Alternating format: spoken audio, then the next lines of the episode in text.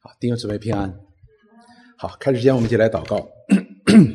亲爱的主，我们感谢你，我们是凭着信心来到你面前的，因为我们相信你爱子的宝血洗净了我们，我们今天可以得以站在你的面前来敬拜你，都是奉着你爱子的名，披戴着你爱子的血。愿你施恩祝福与我们同在，悦纳我们的敬拜，也带领我们的敬拜，使我们来到你面前可以蒙福。祝福我们下面的时间，带领我们的敬拜与我们同在。祷告奉耶稣基督圣名。阿门。我们再讲一次，当讲到希伯来书的时候呢，这里要帮助我们来认识这位基督，认识耶稣就是基督，基督就是耶稣，就是神在创世以前为人所预备的救主，并且借着历世历代的先知向我们来启示这位救主，并且在两千年前呢，这位神的儿子，这位弥赛亚，这位基督，神为人所预备的拯救者，他道成了肉身。来到我们当中了，亲自向我们把这福音来宣讲出来，并且做成。哎，在我们当中，我们都看得见的。那么进到的第十一章当中呢，就对我们讲说：你们相信吗？信心就很重要了。如果一件事情我们知道，我们不信呢，那么这件事情所给我们带来的益处呢，是没有什么益处的。所以进到十一章当中，就向我们发出挑战：信心。那么十一章的第一节到第四节，不但给我们信心的定义，信心的定义就是所望之事的实底，未见之事的确据。所以我们需要去去相信嘛，因为我们所盼望的是我们所没有得到的，但是我相信我一定会得到。那么是我们未见之事的确据。我们为什么有这样的确据，如此的肯定呢？因为我们相信。那么是未见之事，我没看见，但是我可以相信。换句话说，在信心当中，我们所盼望的，或者说我们所未见的这个事情呢，对于我们来说是极其真实的。而这一切的真实，建立在我们信心的对象的基础之上的。就是把这未见之事，或者这盼望赐给我的那一位，他是否是真实的？他如果不真实的话，那这盼望没有用的。那这未见之事呢？啊，不一定的。那么好了，那么这位信心的对象呢，并不是我们茫然不知的，而是他借着先知，借着他儿子向我们显明出来了。我们已经看到了，哦，那是真实的。而且有历世历代的这样的圣徒已经得到了这样的确据，已经得到了这样的确据，所以举的例子是谁？呢是亚伯，已经得到这样的确据了。那么我们应该怎么样呢？我们也应该相信的。所以第一讲呢，那里边我们看到了，讲到不但讲到了信心的定义，也讲到了信心的对象与信心的你实底、你的目的是相联系的。而当我们把信心的对象放在神的身上的时候呢，就是真实的。因为神不但有能力，他也有智慧，按照他所启示的，凭着他本性的良善，他会做成这一切事情的。所以，我们大可以放心的，我们信心的实底是真实的，因为我们信心的对象按照他所启示的也是真实的，所以我们可以放心。那么今天呢，我们就接下来来用第五章啊，第十一章的第五节到第十九节呢，我们再讲。信心呢，是借着顺服显明出来的。信心实际上是我们里边的一个决定，是个内在的，你是看不见的，但是呢，却可以借着行为呢来表现出来。所以上一次我们讲到了，我们有什么样的信心，就有一什么样的行为的。我们的不信也会随着我们的行为会表现出来的，因为信心和行为它本身就是连在一起的，它是不可能分开的。好了。那么今天呢，就讲到了，他一定会借着信心，借着行为会表现出来的。我们来看，首先他举的例子是谁呢？是以诺的信心。以诺的信心是可以看见的，好像亚伯的信心一样，他依然在说话。我们来看第五节到第六节，讲到了亚伯之后，开始讲以诺，说以诺因着信被接去，不至见死。人也找不着他，因为神已经把他接去了。只是他被接去以先，已经得了神喜悦他的名证。我们可能对以诺呢不太了解，但是呢，以诺呢，我们一定是知道的，因为我们当中有个以诺哈。当然，这个以诺不是那个以诺。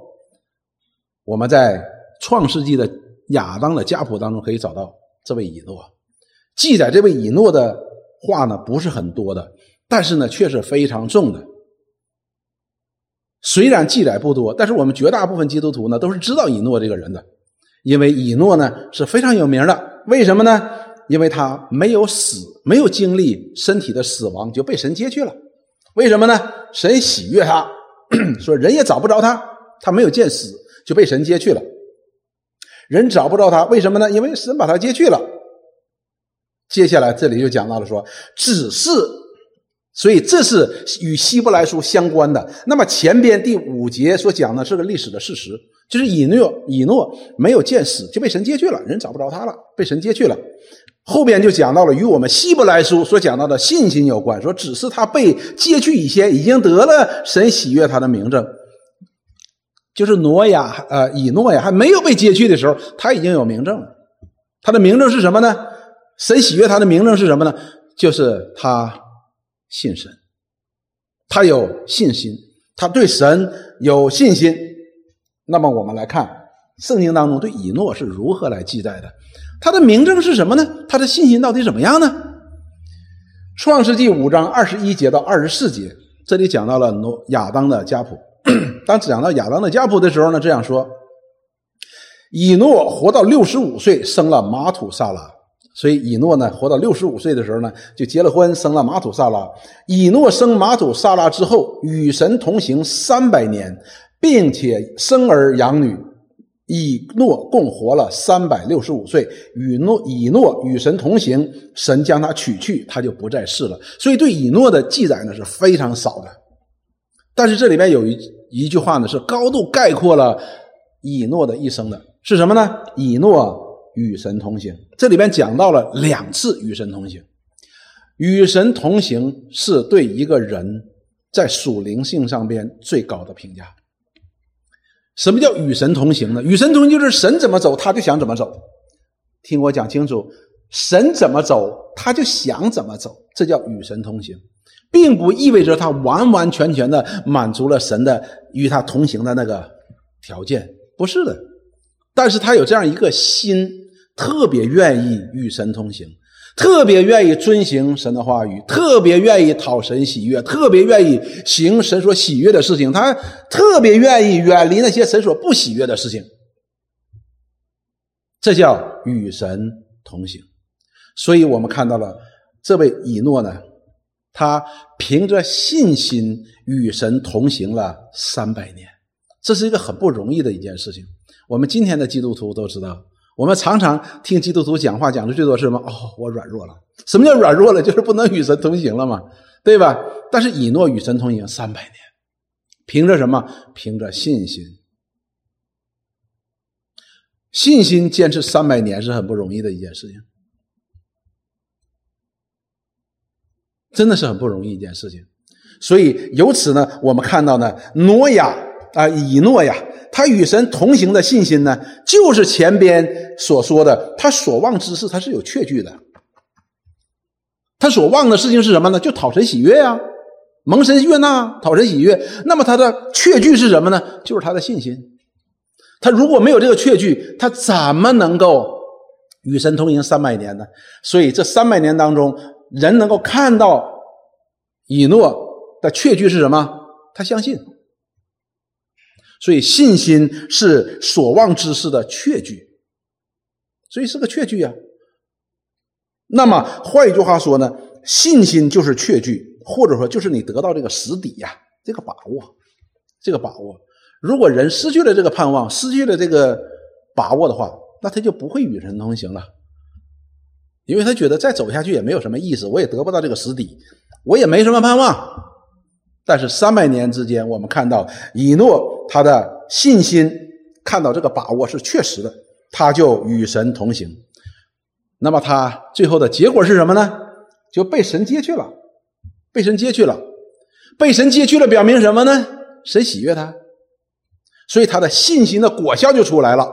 信心的果效是什么？就是他的确信、确信、确据、实底翻过来了，蒙神悦纳，以至于把他接走了。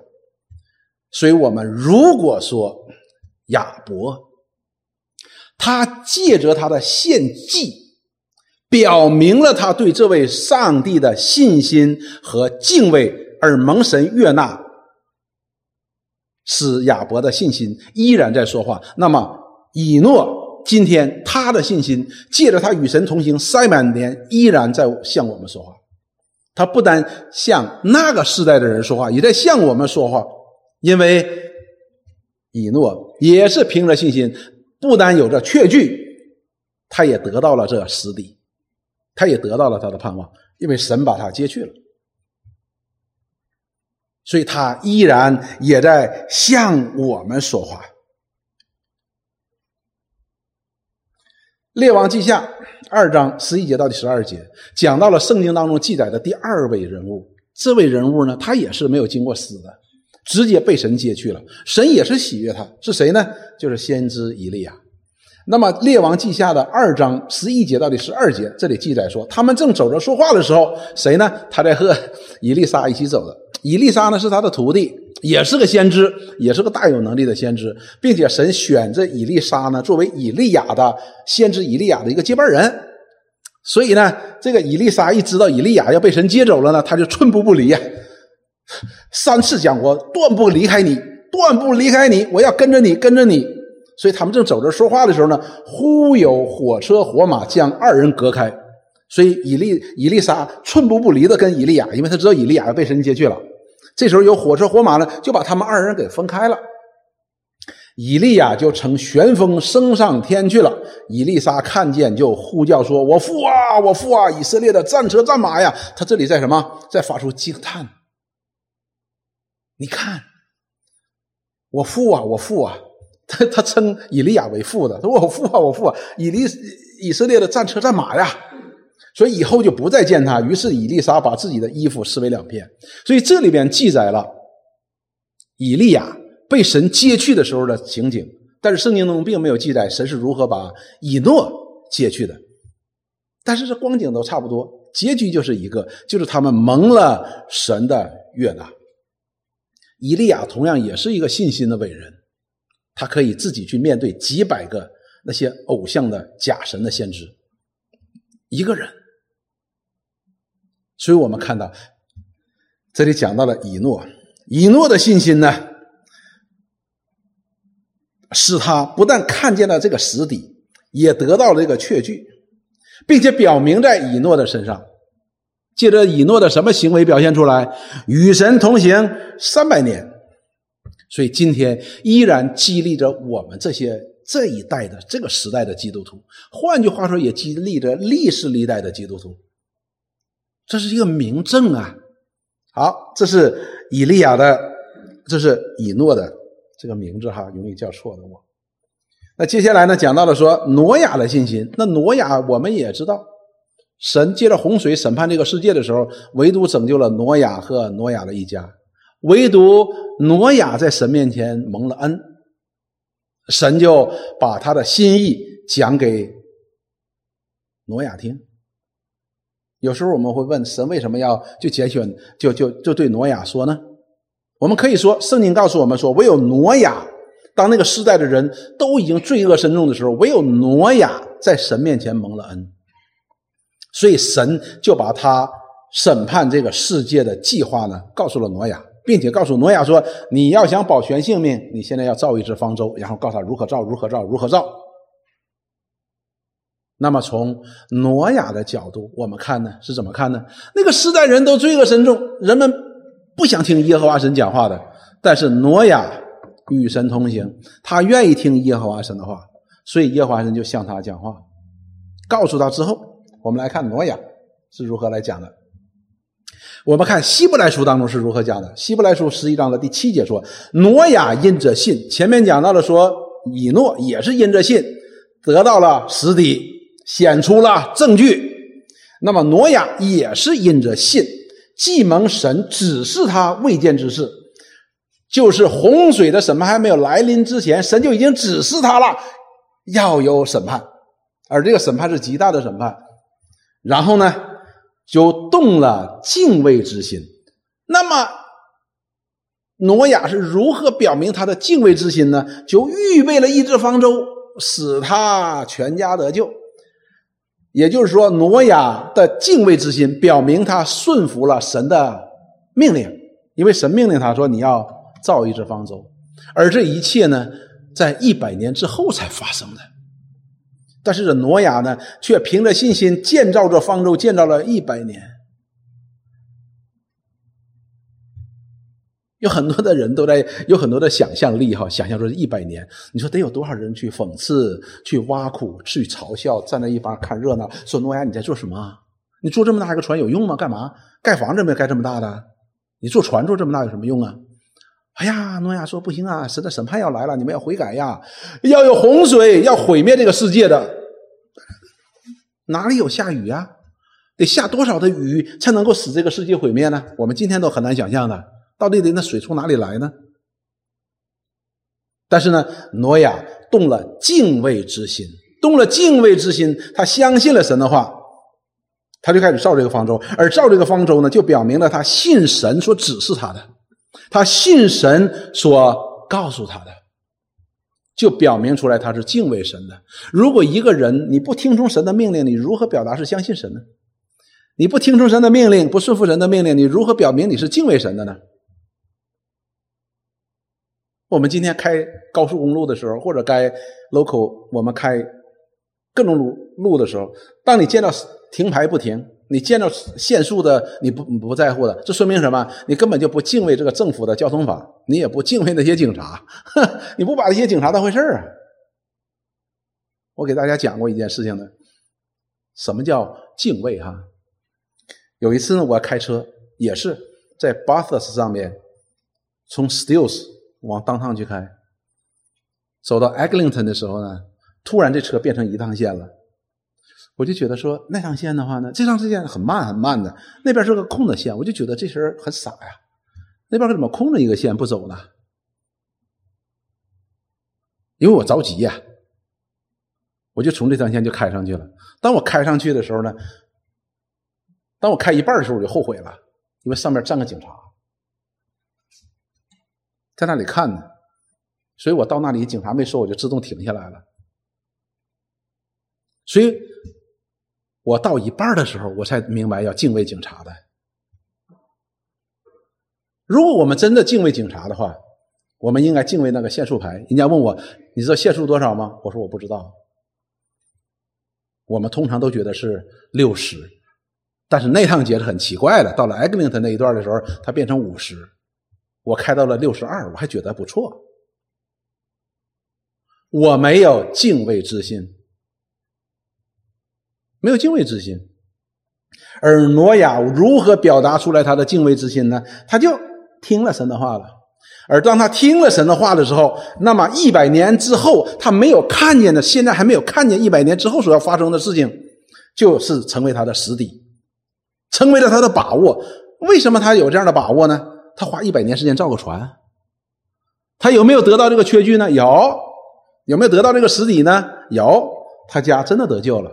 所以当一百年之后，洪水到来的之前七天，耶和华神就告诉他说：“好了，七天之后要有洪水，这个世界将要毁灭。”那么耶和华神呢，又要告诉他做一些事情，然后接下来。希伯来书这里就讲到了，因此，因什么此呢？因为什么呢？就是挪亚当神把他的话告诉他的时候，神的话命令告诉他的时候呢，他就敬畏神，也敬畏神所讲的话。如何表达？就是顺服了耶和华神的话，去预备这只方舟，以至于得到了这个实地。他们全家得救了，就因为这件事情，他说就定了那个世代的罪。什么叫定了那个世代的罪？就定了那个世代的人不信的罪，因为亚挪亚在这里信的，他不但有确据，而且得到了实底，他真的得救了。那么就定了那些人毁灭的是因为他们的罪，他们不信的罪，所以就定了那个世代的罪了。然后呢，自己也承受了那从信而来的义。这个义是什么呢？就是全家都得救了嘛，全家都得救了。他得到了这个实底了，而显明出来的确据是什么呢？就是他造造了一百年的船，而造了一百年的船不是他自己要造的，而是神命令他要造的。这就是挪亚的信。所以挪亚这样的信心呢，蒙了神的喜悦，蒙了神的喜悦了。那么我们看圣经当中是如何评价挪亚的，我们才能够明白希伯来书当中所讲的挪亚的信心是怎样的，他这个信心是如何表达出来的，并且带来了这样一个后果，并且定了那个时代的罪。创世纪第六章第五节到第九节，这里说耶和华见人在地上罪恶很大。啊，那个时候的罪恶很大，终日所思想的尽都是恶，罪恶大到一定程度，每天想的都是恶的事情，不想好事第六节说，耶和华就后悔造人在地上，心中忧伤。所以这位造人的完美的良善的上帝，看他所造的看为好的人，竟然在最终堕落如此深重呢？那么耶和华神说，心中忧伤。后悔造人在地上，也就是他觉感到极度的悲伤。耶和华说：“我要将所造的人和走兽，并昆虫以及空中的飞鸟，都从地上除灭，因为我造他们后悔了。”然后呢，说：“唯有挪亚在耶和华眼前蒙恩。”看到了，所有世上的人都变恶的时候呢，挪亚。在神面前蒙恩了，也就是说，挪亚蒙恩是在先的哈，蒙恩在先，以此告诉我们说，挪亚得救呢，不是因为他是一个完美的人。好了，第九节给挪亚有这样一个定性。那么，挪亚在耶华眼前蒙恩，那表现在挪亚的身上是什么呢？挪亚不是因为这个在，不是因为后边的在神眼前蒙恩，而是第九节当中所讲的话呢是。挪亚蒙恩的一个表现是什么呢？挪亚的后代记在下边。挪亚是个异人，哎，好了，他蒙恩的表现就是他是个异人。什么叫是个异人呢？和前面后面他有解释的。挪亚是个异人，在当时的时代是个完全人。这里讲的不是一个完美如基督的这样的人，而是一个完全的人。挪亚与神同行，看到了？给挪亚的概括也是与神同行。所以是个异人呢，表明他是愿意一个与神同行的人。那么是个完全人呢，也讲到他是一个愿意与神同行的人。与神同行呢，是对人的一个很高的一个评价，灵性的很高的评价。所以呢，挪亚在神面前蒙恩，表现在他身上就是他要愿意与神同行。那么与神同行表现在哪里呢？当神把他的这个。要毁灭这个世界的旨意，告诉挪亚的时候，并且命令他要造一只方舟的时候，六章二十二节，挪亚的回应是这样的：挪亚就这样行，凡神所吩咐的，他都照着样行了。讲到他的完全的顺服。洪水是一百年之后才发生的，这个审判是一百年之后才来临的。但是挪亚在一百年之前，因为耶和华神所说的，他就相信了，并且顺服了。他的顺服表现在哪里呢？就去造方舟了。凡耶和华所所吩咐他的，都照样行了。而照样他行了之后的话呢，就到了第七章。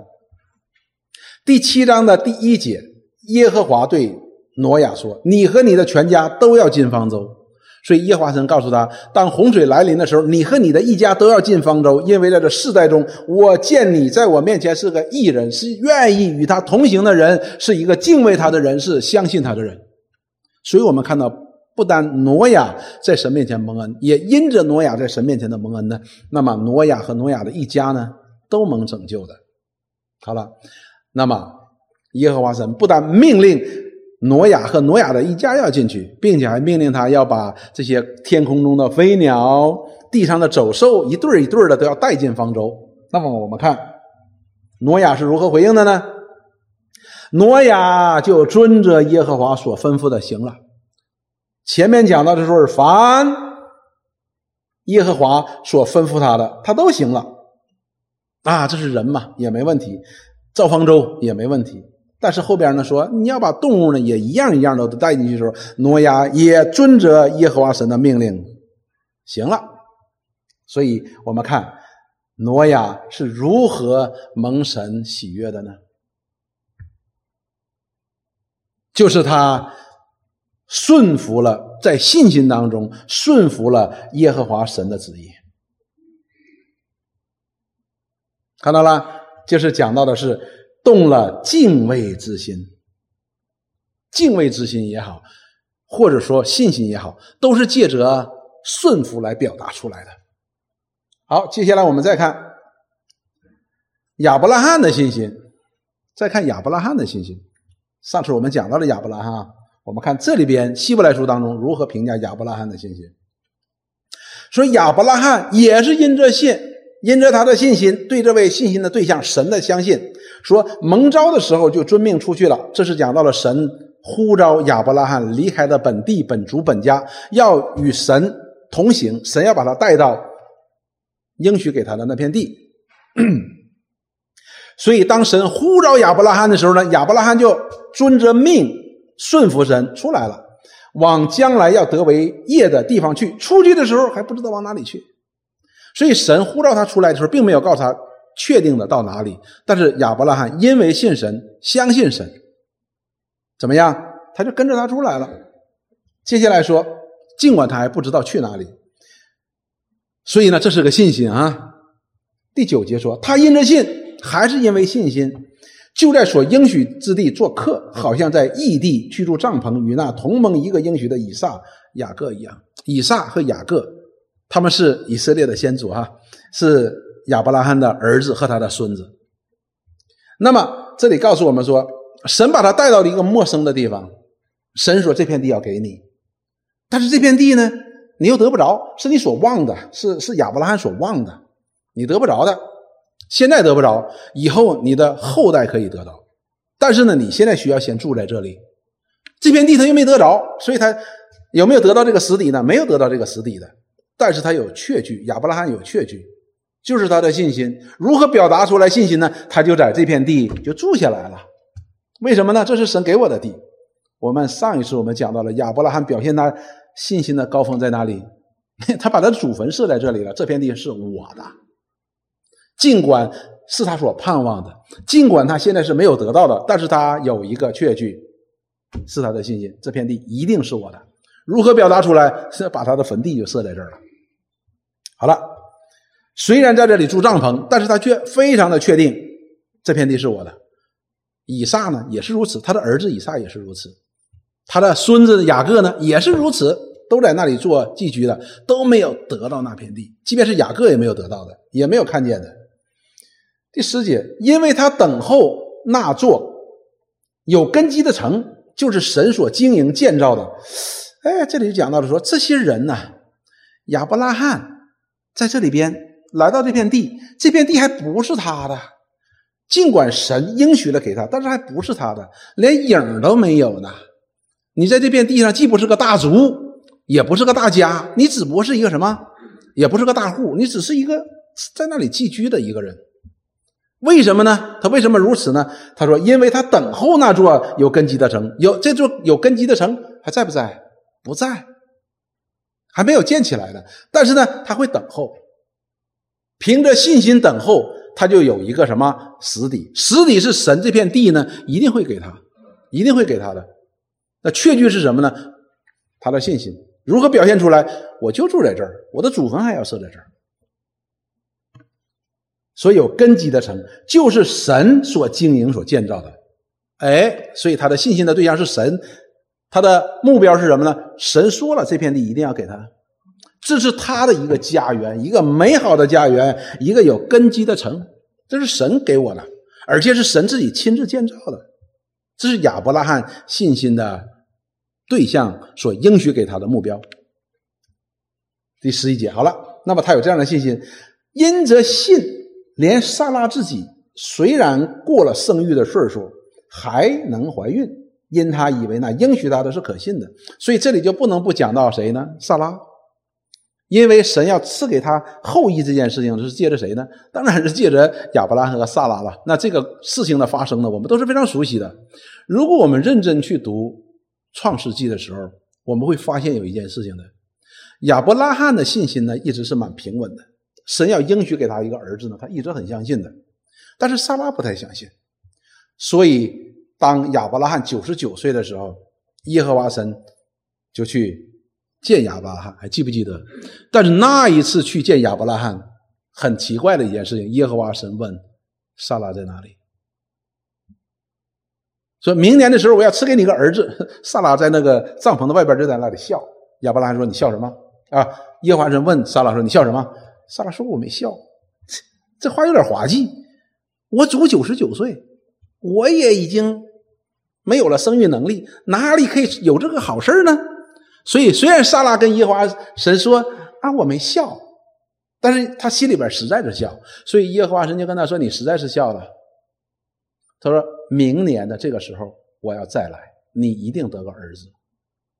耶和华神岂有耶和华岂有难成的事呢？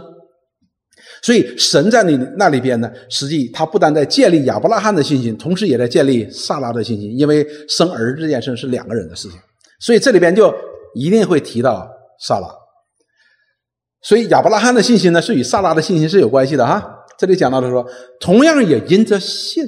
萨拉连自己虽然过了生育的岁数还能怀孕，是凭着什么呢？是凭着信心。而萨拉的信心是在哪里建立起来的呢？觉得这个事儿不可能。我们读创世纪，我们也看得见的。萨拉是觉得说，九十九岁了，我主已经九十九岁了，我我这已经，他那里讲的说他的月经已经断绝。我们都知道月经断绝那是你就生育的能力都没有了。但是呢，哎，她还能怀孕。为什么呢？这是他的信心，他有这样的确据，一定能有的。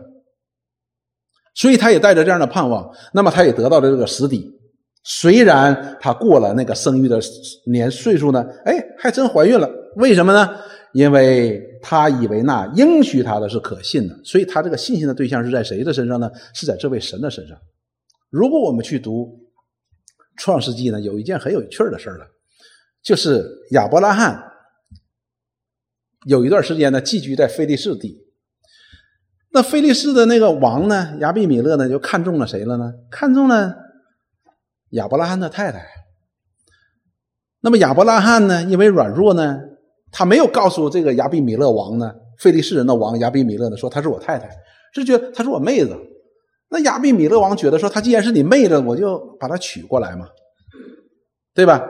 那么呢，耶和华神。就因为这个事情怎么样呢？就咒诅非利士人，咒诅他们什么呢？不能生育，所有的女的都不能生孩子，都不能怀孕。然后呢，耶和华神又在梦中告诉亚比米勒说：“你是个死人呐！亚伯拉罕是说我所喜悦的，是我所拣选的，你不可以碰他的太太的。”所以亚米米勒怎么样呢？就赶紧把萨拉呢给送回来了，跟亚伯拉罕说：“你做了啥事儿啊？这是不是你太太吗？我要知道是你的太太，我也不能做这个事儿啊。”然后就一件奇妙的事情发生了，耶和华神就告诉亚伯拉罕说：“你给非利士全地的妇女祷告。”亚伯拉罕就祷告，一祷告发生什么事情了？哎，这些妇女都能生孩子了。但是你要知道一件事情，亚伯拉罕自己都没孩子，但是他一祷告，非利士人的妇女呢都能生孩子，所以你看亚伯拉罕的信心是很大的，真的很大的，因为神坐在他身上的工作呢是很大的，而此时此刻的萨拉也是如此。当亚伯拉罕九十九岁，耶和华神和他说了之后，所以你笑什么？耶和华神岂有难成的事呢？萨拉真的是相信的，真的是相信的，因为耶和华神离开的时候，萨拉就怀孕了。耶和华神就在他身上行了一件完全不可能的事情。那么萨拉哎，真的生了一个儿子，所以从一个仿佛已死的人就生出子孙来，因为他们已经没有生育的能力了嘛。他们看自己就仿佛是一个已死的人，不能再生出孩子了，不能再有新鲜的生命从他们而出了。但是呢，就是这个时候，凭着信心，他们就生出了子孙，如同天上的星星那样众多，海边的沙那样无数。所以讲到了亚伯拉罕的信心，讲到了谁？讲到了萨拉的信心。亚伯拉罕的信心借着什么显明出来？他顺服神的带领，他相信神的应许，所以他一直在等候，一直在盼望当中，他没有放弃的。那么萨拉呢，也是如此。当然了，之前他做了一件事情，就是把他的女仆夏甲给了亚伯拉罕，但是这都是他当中所学的功课。但是当九十九岁亚伯拉罕神向他显明，告诉他明年此时此刻你一定得到一个儿子的时候呢，他真的相信了。那么他有没有得到实底呢？也得到实底了。他得到的实底是什么呢？就是他真的得到了这样的一个孩子。那么接下来要说。这些人都是存着信心死的，所以这里边就做个总结哈，这里边就做了个总结，讲到了谁呢？以诺，讲到了谁呢？挪亚，讲到了谁呢？讲到了亚伯拉罕。那么这些人呢，他们都是存着信心死的。什么叫存着信心死的呢？是因为他们并没有得着所应许的，他们死的时候他没有得到他们所应许的哈，死的时候没有得到应许的。神应许给挪亚那永生，他没没没有没有看见的时候，他就死了。应许给他的那些祝福，他就死了。亚伯拉罕，神给他应许的祝福，他没看见，但是他相信就死了。所以这些人呢，都死在信心当中了。但是他们的信心使他们从远处看见，且欢喜迎接，又承认自己在世上是客旅，是寄居的。所以这里告诉我们，这些人，因为他凭着的信心，他看见了他所盼望的，他看到了他所相信的那个实底，他真实的看到了，所以他能做到一件事情是什么呢？就是虽然没得到他，但是他依然可以欢喜快乐的来凭着信心度过没有得到的这样的时间，一直到他死的日子。然后他承认自己，哦，我是寄居的。寄居的意思就是，不单这片地不是我的家，这个世界都不是我的家，我是寄居的。实际四节马上说，说这样话的人是表明自己要找一个家乡。所以讲这这句话的时候啊，这是我寄居的，你就知道什么意思呢？这人，那你要去哪儿啊？比如说我们当中有一个人说，多伦多是我寄居的，你就会问他，那你最终想落户在哪里呢？是吧？就是这个意思。所以。讲这些人在信心中讲话，说：“哎，我是寄居的，表明什么呢？表明他有一个更美的家乡，不，这不是他的家乡。然后讲到了说什么呢？他们若想念所离开的家乡，还有可以回去的机会，所以他们并不是思念他们以前的那个家乡，不是思念以前那个家乡，但是他们却羡慕一个更美的家乡，就是说他从以前的家乡呢出来了。”所以他不想回去的。那么讲说，我在这种也是寄居的，表明他在前面呢还有一个什么更美的家乡，他要去的。然后呢，如果他讲到更美的家乡呢，一定不是以前的家乡，因为以前的家乡你就回去就完了嘛。他是要去那个家乡。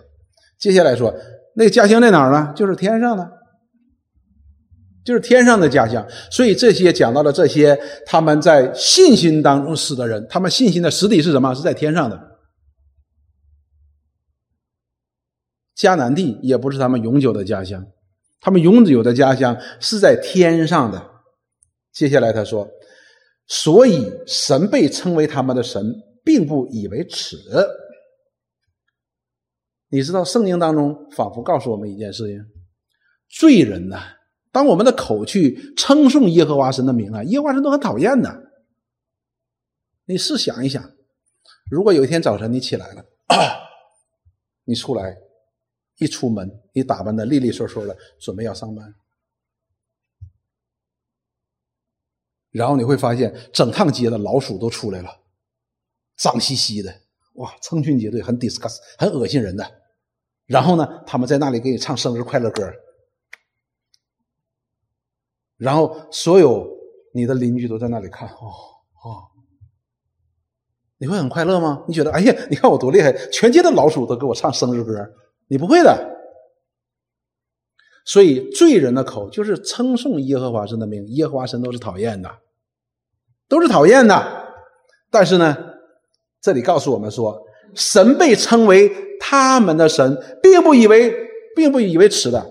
说明什么？身为神悦纳我们，神喜悦我们，他并不以为我们是个罪人而哇而厌恶我们。为什么呢？因为这些人他们是愿意与神同行、相信神的人。你怎么知道的？你从他们的行为上你就看得出来。而这个行为呢，不是没有规范的，是有规范的。这个规范是什么呢？就是他们按照神的旨意在生活。所以他的顺服不是你想怎么顺服就怎么顺服的。我们今天给孩子们讲的时候，那里边讲到了，讲到的是耶和华神教亚伯拉罕如何秉公行义。但是秉公行义的当中，你必须是遵守主道，秉行公义，不是你想怎么秉行就怎么秉行，怎么公义就怎么公义的。所以有些时候我们讲很多的话是对的，但是我们却不是按照神的道再把真理宣讲出来，也是错的。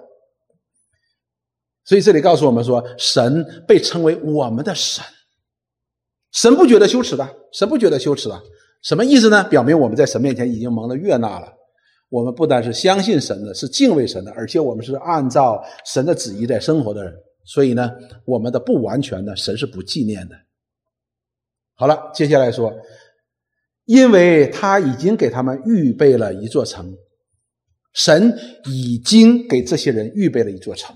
什么意思呢？就是这些人已经在神面前已经蒙了恩典了，神已经悦纳了这些人了，所以神在称为这些人的神的时候，他一点都不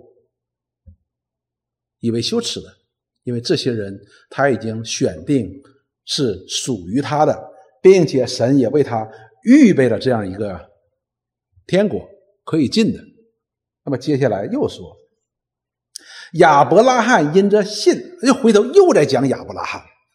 亚伯拉罕也是因着信，被试验的时候呢，就把以撒献上。这献以撒的事呢，我们也知道。好不容易得了一百岁生的这一个儿子，神告诉亚伯拉罕说：“你要把以撒，就是你一百岁所生的唯一的、所爱的，要在我所指示你的地方献为燔祭给我。”好，神要试验他，那亚伯拉罕怎么办呢？这是他一百岁所生的，他所爱的，他所独一的，献上怎么办呢？亚伯拉罕就因着信心，把以撒献上，献上了，这便是那欢喜领受应许的，将自己独生的儿子献上。什么叫欢喜领受应许的？当神应许给亚伯拉罕要有以撒一个儿子，他当然高兴嘛。对吧？因为神给我一个儿子，在已死的人的身上赐给了他这么多的后裔，但是呢，却要把这儿子献上，所以他将献上的时候呢，你得到这个儿子的时候，你是欢欢喜喜的，但是呢，你要把这个儿子献上。亚伯拉罕怎么样？就照着去做了，照着耶和华神所吩咐的就做了。那么十八节就讲到了，说亚伯拉罕的信心表现在哪里呢？说，论到这儿子，曾有话说。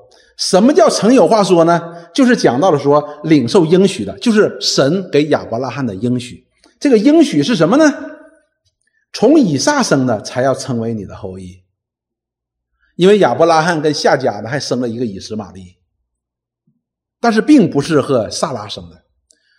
但是耶和华神说，只有你和萨拉生的才是你真正的儿子啊！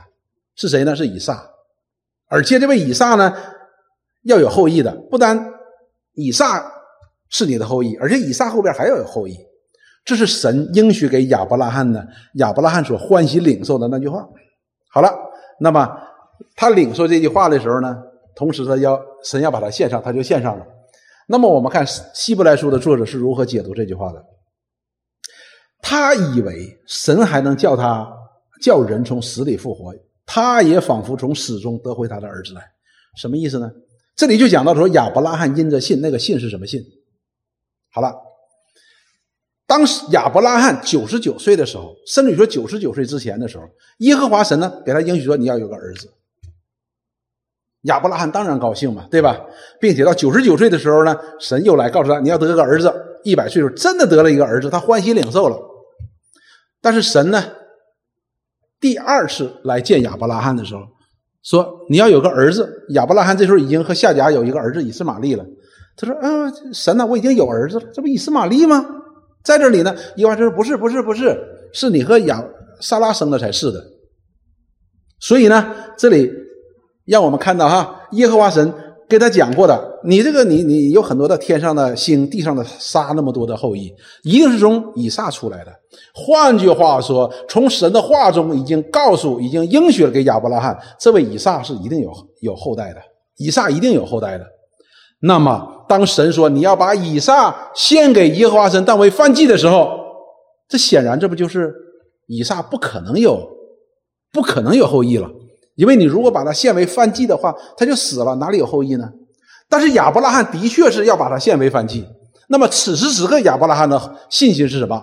这里解释了，他以为神还能叫人从死里复活，他也仿佛从死中得回来他的儿子。亚伯拉罕的信心在这里，即便今天把以撒献为犯祭，以撒死了，神一定能叫他从死里复活。为什么呢？因为神应许给亚伯拉罕，以撒会有后裔的。如果今天死了，那神的应许不就落空了吗？这是耶以亚伯拉罕的信心。所以，这是对亚伯拉罕信心的一个极大的一个考验，就是你能不能献上。所以亚伯拉罕他说信心能把儿子献上的信心在哪里？在这个对象的身上。这位神，我所信的这位神，他一定。会使以撒有后裔的，即便今天把他献为犯祭，他依然可以有后裔的。如何有后裔呢？叫他从死里复活嘛。所以我们看亚伯拉罕在献以撒这件事情上，是表现出来他对上帝本性的一个极大的相信、极大的信心，以至于他可以把他一百岁所生的儿子真的献为犯祭。圣经告诉我们，刀都拔出来了。神的使者说：“不要，不要伤害这童子，不要动手在这童子的身上。”那他一抬头，看到了神为他所预备的那个公山羊，所以你拿他现作为犯祭，代替你的儿子。所以亚伯拉罕呢，顺服到这个地步。那我们很多的时候不能够接受这一点，我们会觉得说：“哎，既然你说这位神是怎么好，怎么良善，哎，怎么能让人献上儿子呢？”这里神只是要显明亚伯拉罕的信心。我们在座的可能会这样想，比如说我啊，比如说我，我读这段经文的时候，我会说我也相信，我也相信。但是真的有一天，神跟我说，把我的女儿献上作为燔祭，我不一定有亚伯拉罕这样的信心。我告诉你。我真的不一定的，所以他是我们称他为信心之父。所以亚伯拉罕在信心当中呢，借着他的顺服所表达出来的信心呢，真的是很大的。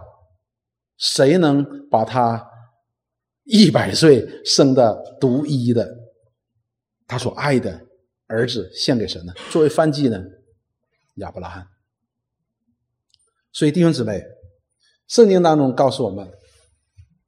希伯来书当中，这里告诉我们说，信心呢一定要借着行为你来显明出来，而这个行为呢又不是一般的行为，你必须是顺服的行为，就是你按照神的旨意去做的，这样显明出来的信心呢，才是真啊，显明出来的行为所显明出来的信心呢，才是蒙神悦纳的，才是神所喜悦的。所以呢，希伯来书当中的第六节。就是前边讲完了以诺之后所讲的，人非有信就不能得神的喜悦，所以我们就明白了这里讲的信，神所喜悦的信是怎样的信？你必须能够被人看见的信心，就是你是对上帝的是顺服的。接下来说，因为到神面前来的必须信有神。弟兄姊妹，我们很多的时候把信有神呢给误读了。这是出于我们的本性有意的误读的，因为我们传福音的时候，很多的时候我们面对的人是这样子的：说我信有神，我信有神，但是那里边所信的有神和这里边所信的有神那是不一样的。严格意义上讲，这个世界没有一个人是真正的无神论者。尽管有些人说：“哎，我是无神论者。”当他讲到无神论者的时候，他就实际上是个有神论者，只是他是不信的，不信这位神，仅此而已。那么信有神，接下来他说：“切信他赏赐那寻求他的人。”好了，那么我们看什么叫信有神？我们前面已经在十一章当中的第一节就已经。第一节、第二节、第三节、第四节已经告诉我们了，我们信心的对象呢是真实的，就是它是真正存在的，我们都相信它是有的。但是呢，重点呢，这里告诉我们是什么呢？信有神的意思是什么呢？信有神，你必须把它当做一个真实的存在，在我们的生命和我们的生活当中是一个真实的存在，并且和我们是息息相关的，是和我们是息息相关的。并且是按照这位神所启示的他的本性存在，你把它当做一个存在的。比如说，圣经告诉我们说，这位神不但是存在的，而且他是公义的。那么，如果我们真的按照他说启示他的本性的存在，而在我们生命生活当中存在的时候呢，我们一定会惧怕罪恶的，我们会远离罪恶的。为什么？因为这位神是公义的，是圣洁的，我们一定会对罪恶呢，我们会会抵挡的。这叫真实的存在，也就是说，我们必须信加拿大多伦多是有警察的。那你开车就得小心点你不能超速，你不能闯绿灯啊，不能闯红灯啊！你必须把它当做真实的存在，而并且要把它本性当中所有的一切呢，你都要归给他的。当得的敬畏你要归给他，当得的权柄你都要给他的，你不给他不行的。当你真正的信有警察的时候，那么警察让你停，你就得停；警察给你罚单，你就按照罚单的要求去做。你必须把警察所应有的权柄、尊重，你要归给他的。你不归他，你说你给我这个纸干嘛？我不要，你扔了可以吗？不可以的。那你就没把警察当警察，没把加拿大的交通法当交通法。所以，信有神，它的涵盖的意思，包括就包括在这信心的伟人当中。你要把他当得的权柄归给他，你要顺服他，按照他本性所启示的，你要归给他。我们都知道，这位神他是自由而拥有的，是宇宙万有的创造者，他对这个世界有绝对的主导权。他的不单存在，而且他要主导这个整个的世界、宇宙的万有。所以，神的本性呢，就决定了他拥有至高无上的主导权。他有至高无上的荣耀与呃主导权，在任何的事上，他都占据着绝对的优先级，他是最高的。这是他的本性所决定的，这个没办法的，这是他本性所决定的。你能叫那太阳怎么就走就怎么走吗？你没有这个本事的。但是上帝他可以，圣经甚至于告诉我们说，他用指头把那太阳就放那儿了，命令他怎么走他就怎么走。所以他的本性决定了他在任何的事情上，不但在你我人的事情上面，就在宇宙万有被创造阶段当中，他都占有最高的主导权，有绝对的优先级。我们不可以嘴里边承认我相信有神，我相信有神，而我们的实际的生活当中呢，我们却好像神不存在一样，我想做什么就做什么，丝毫不考虑神的感受，这是不可以的。所以你看。前面那些信心的伟人，什么叫与神同行？无论亚伯拉罕也好，无论挪亚也好，以诺也好，他们都完全顺服神的吩咐。这就要把神当作神，这也叫做与神同行。神在他们生命当中是一个真实的存在，并且占据一个绝对的优先级。他们不是自己想做什么就做什么，而我们今天呢，很大程度上呢，我们会为自己找出一条出路来，就是一条折中的方案。这条折中的方案是什么呢？就是在我们的生活当中，在我们的生命当中，我们按照自己的想法，把很多的事情设立了不同的优先级，而神呢，只是优先级当中的一级而已。而神的旨意和我们。本性当中所要做的、所要想的不一致的时候，有冲突的时候呢，那我们选择自动降低神的优先级。我们就按照我的想法去做。而当我们的想法和神没有冲突的时候，啊，那我们就完全顺服，他是我最高最高的这个这个优先级，这是不对的，这是不对的。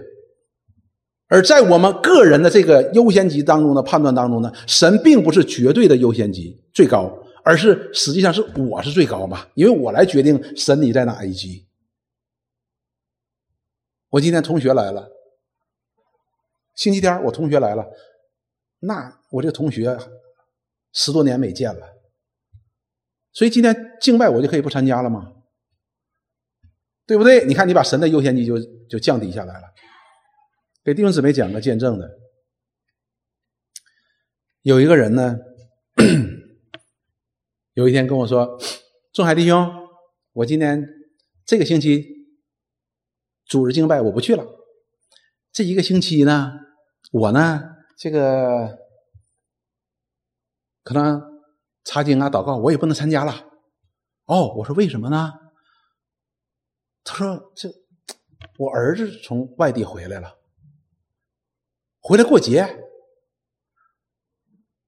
我得好好的招待招待我儿子啊啊！我说是吗？儿子回来啊啊，这样子的。完，接下来他又跟我说：“他说你得为我儿子祷告啊，他一点也不敬虔，说是信主，实也不信主，你得为他祷告，也给我祷告，给我有个勇敢的心，和他传福音。”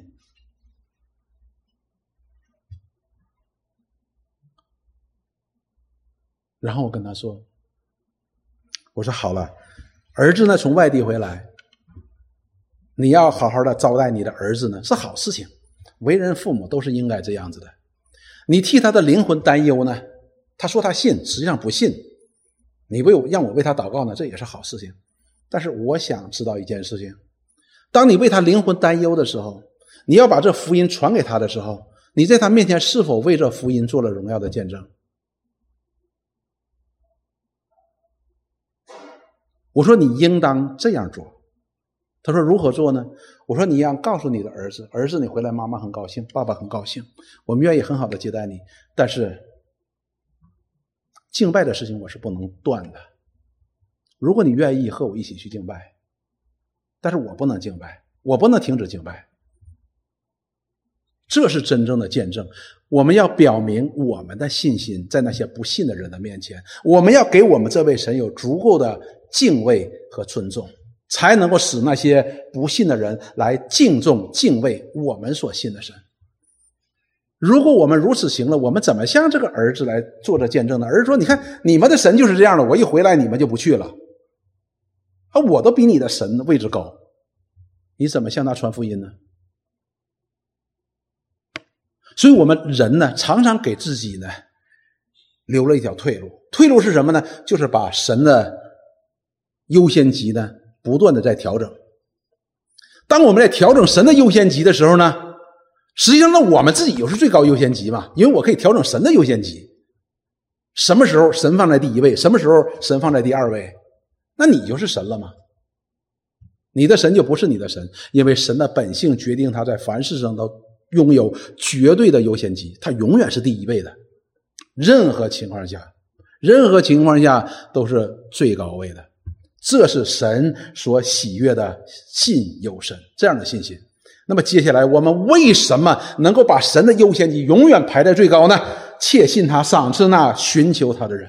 你一直把他放在你生命和生活当中最高优先级的时候，你要相信这位本性良善的上帝，他要我们相信他，不是要捆绑我们，而是要赏赐我们，而我们就借着他摆，把它摆在我们生命生活当中最高的优先级，来表达我们是寻求他的。我们回想以诺也好，以说以诺那个年纪也不容易的哈，以诺那个时代也不容易的。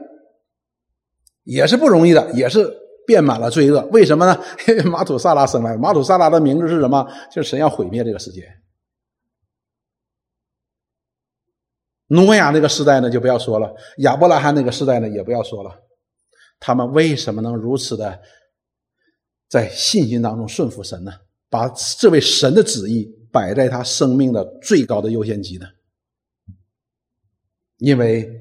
他相信这位本性良善的上帝要赏赐这些寻求他的人。所以弟兄姊妹，我们看看我们的生命当中，我们信心我们是不缺乏的，但是我们有没有在信心当中的顺服呢？那么这些榜样已经显在我们的面前，已经显在我们的面前。所以蒙神悦纳的信心，蒙神悦纳的信心呢，是不单凡事都有神的存在和参与，不单有神的存在和参与，而且永远把神排在最高的优先级，而去顺服他。所以圣经当中告诉我们了：凡是你的认定他，不要依靠自己的聪明，他就必指引你的路。什么意思呢？他就必赏赐给你。指引你前面的路啊！所以弟兄姊妹，信心是借着顺服来显明出来的。那么我们来看一句经文，《提摩太前书》第二章的八节，《提摩太前书》的第二章那里边就讲到了，耶保罗就在教导提摩太，在教会当中，男人应该是怎么样，女人是怎么样。男人呢只有一节经文，而女人呢的要求呢有很长的，有好几节经文的。我们常常会觉得说，为什么对弟兄就有这么一个要求，对姊妹那么多的要求呢？连编发辫儿啊、装饰啊、穿衣服都有要求呢？因为这是最重要的。我们看对男人的要求是这样，他说：“我愿男人无愤怒。”言外之意，人是很容易愤怒，男人是最容易愤怒的。无争论，不要争论，男人喜欢争论。弟兄也喜欢争论，那你要做的是什么呢？举起圣洁的手，随处祷告。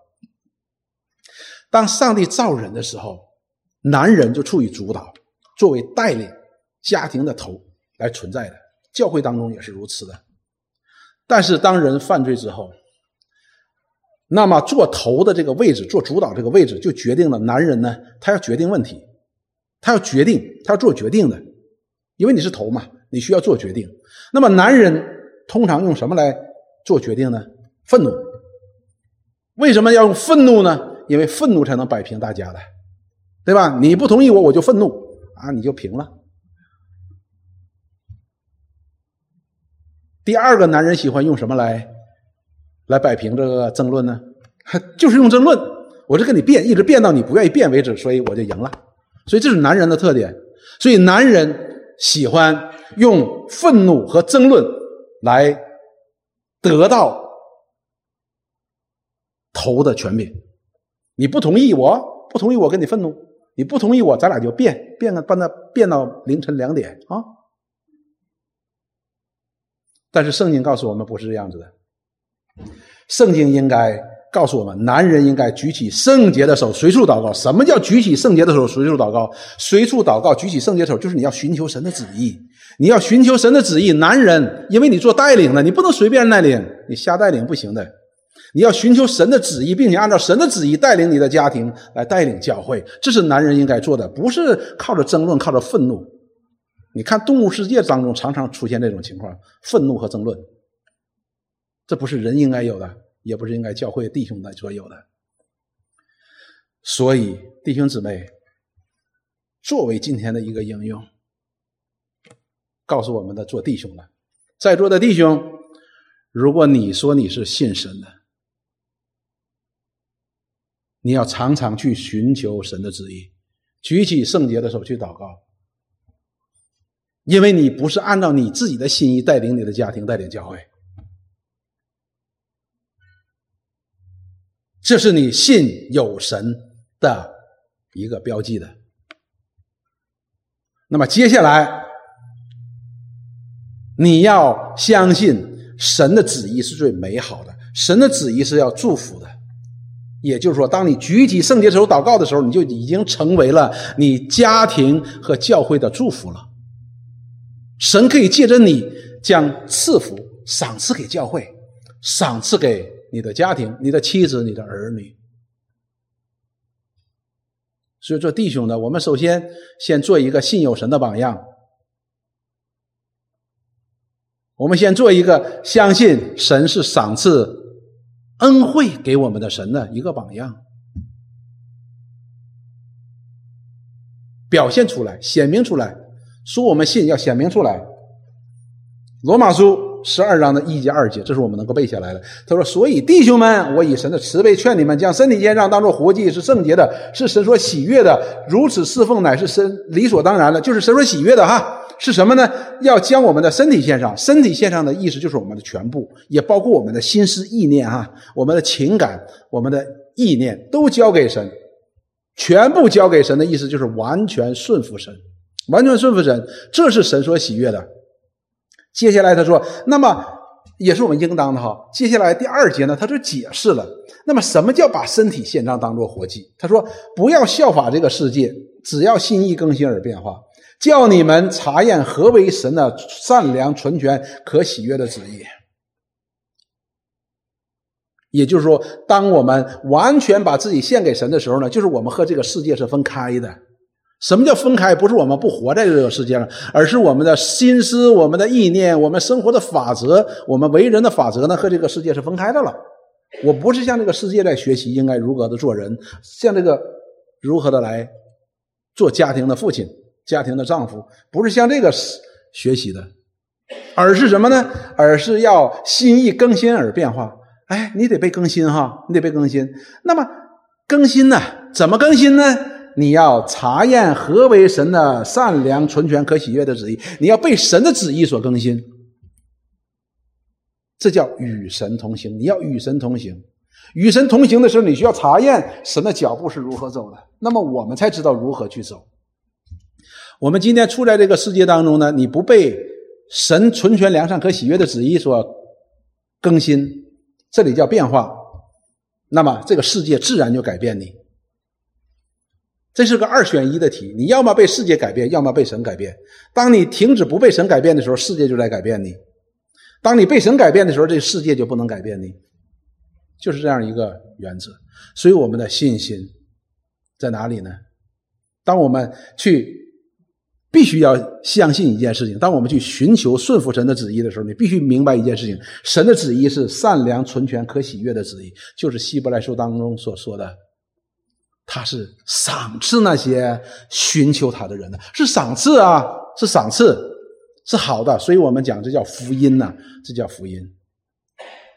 所以弟兄姊妹，我们虽然说我们称我们自己是基督徒很久，但是我们对很多的圣经当中的概念，实际上我们是有不确定的，不确定的，以至于我们的生命呢，就是常常不稳固。遇到事情的时候呢，就会有一些松动，就会有一些坍塌。